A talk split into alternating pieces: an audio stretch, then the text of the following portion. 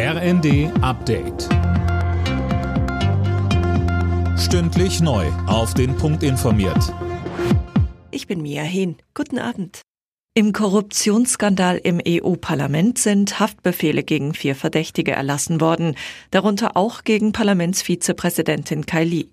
Unterdessen haben Ermittler in Brüssel die Wohnung eines weiteren EU-Abgeordneten durchsucht. Mehr von Eileen Schallhorn. Die Ermittlungen weiten sich also aus und auch wenn immer die Unschuldsvermutung besteht, Eva Kailis Politikkarriere steht vor dem Aus. Morgen beraten Parlamentspräsidentin Metzola und die Fraktionschefs über ihre vollständige Absetzung.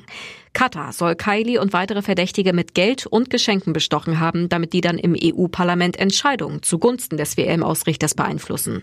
Eine geplante Katar-Reise von Europaabgeordneten wurde inzwischen auch abgesagt. Im Streit über die Verkehrspolitik hat Verkehrsminister Wissing bekräftigt, auch den Straßenausbau zu forcieren. Im ersten verwies er auf die 3,7 Milliarden Tonnen Güter, die pro Jahr per Lkw über deutsche Straßen transportiert würden. Die Grünen wollen dagegen nur Schienenprojekte beschleunigen. Nach vier Wochen ist die Raumkapsel Orion wieder zurück auf der Erde. Sie landete ohne Zwischenfälle im Pazifik vor der Küste der USA. Ziel der Mission war es, wichtige Daten für künftige und dann bemannte Mondlandungen zu sammeln. Der deutsche Astronaut Ulrich Walter sagte bei NTV, diese Mission wird ausgestattet mit Tausenden von Sensoren. Man möchte wirklich alles genau wissen.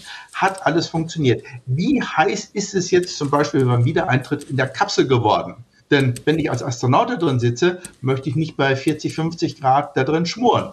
Übrigens, bei der wirklich bemannten Mission wird es nicht einen Monat dauern. Bei einer bemannten Mission legt man immer Wert darauf, dass es möglichst kurz ist. Twitter will morgen einen neuen Anlauf zur Einführung des gebührenpflichtigen Kontos Twitter Blue machen. Wer möchte, kann sein Nutzerkonto damit von Twitter überprüfen lassen, um die Echtheit des Profils zu garantieren. Das kostet bis zu 11 Dollar monatlich.